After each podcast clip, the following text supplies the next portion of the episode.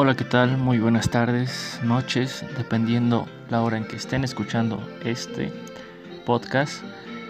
El día de hoy vamos a hablar sobre el tema prehispánico. Antes que nada, me gustaría comentar que somos el equipo número 9 y nuestro tema es ese mismo. El tema es el teatro prehispánico.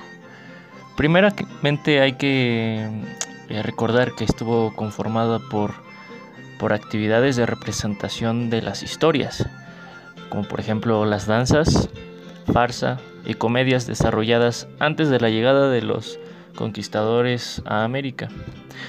A través del teatro prehispánico, el aborigen americano estaba expresado con sus ritos y sus creencias.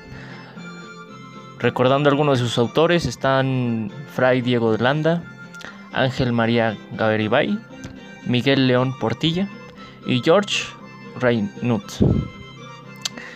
Destacando algunas de las obras de los antes mencionados está la relación de las cosas de Yucatán, que fue hecha por Fray Diego de, Landa, de la Landa, Historia de la literatura náhuatl por Ángel María Garibay y Teatro náhuatl prehispánico por Miguel León Portilla.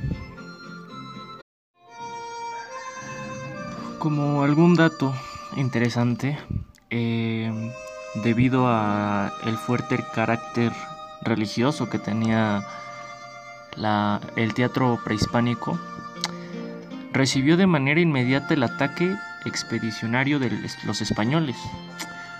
La cosmovisión que esta actividad propagaba, los dioses a los que consagraba y los rasgos de sus personajes entraba de cierto modo o más bien muy en contradicción con la cultura europea del conquistador, en este caso los españoles. En consecuencia, como una manera de asegurar la dominación, todos estos símbolos, estos rituales, fueron combatidos hasta lograr que prácticamente se extinguiera.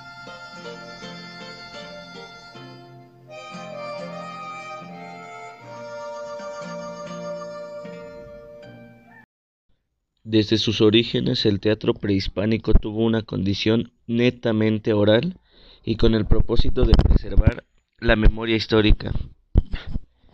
En cada transmisión se incorporaban cambios que ayudaban al desarrollo del género. Por ejemplo, en el mundo náhuatl, el Tlamatini era el encargado de custodiar el Itolaca y enseñar a los jóvenes los cantos dedicados a los dioses la amistad, la guerra, el amor y la muerte. La vía usada para la enseñanza era la palabra oral y sistemas de escritura no alfabéticos. De igual manera, existieron en todas las culturas prehispánicas personas encargadas de mantener la memoria histórica de su pueblo y transmitirla a la siguiente generación. A la llegada de los conquistadores, los misioneros y letrados españoles se autodenominaron cronistas. Entonces comenzaron a recopilar y transcribir esta memoria amerindia. En el proceso, mucho de lo transmitido fue eliminado o modificado por razones religiosas o políticas. Todas las obras preservadas sufrieron un proceso de alfabetización.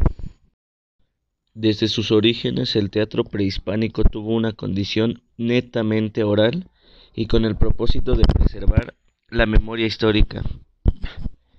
En cada transmisión se incorporaban cambios que ayudaban al desarrollo del género. Por ejemplo, en el mundo náhuatl, el Tlamatini era el encargado de custodiar el Itolaca y enseñar a los jóvenes los cantos dedicados a los dioses, la amistad, la guerra, el amor y la muerte. La vía usada para la enseñanza era la palabra oral y sistemas de escritura no alfabéticos. De igual manera, existieron en todas las culturas prehispánicas personas encargadas de mantener la memoria histórica de su pueblo y transmitirla a la siguiente generación. A la llegada de los conquistadores, los misioneros y letrados españoles se autodenominaron cronistas. Entonces comenzaron a recopilar y transcribir esta memoria amerindia.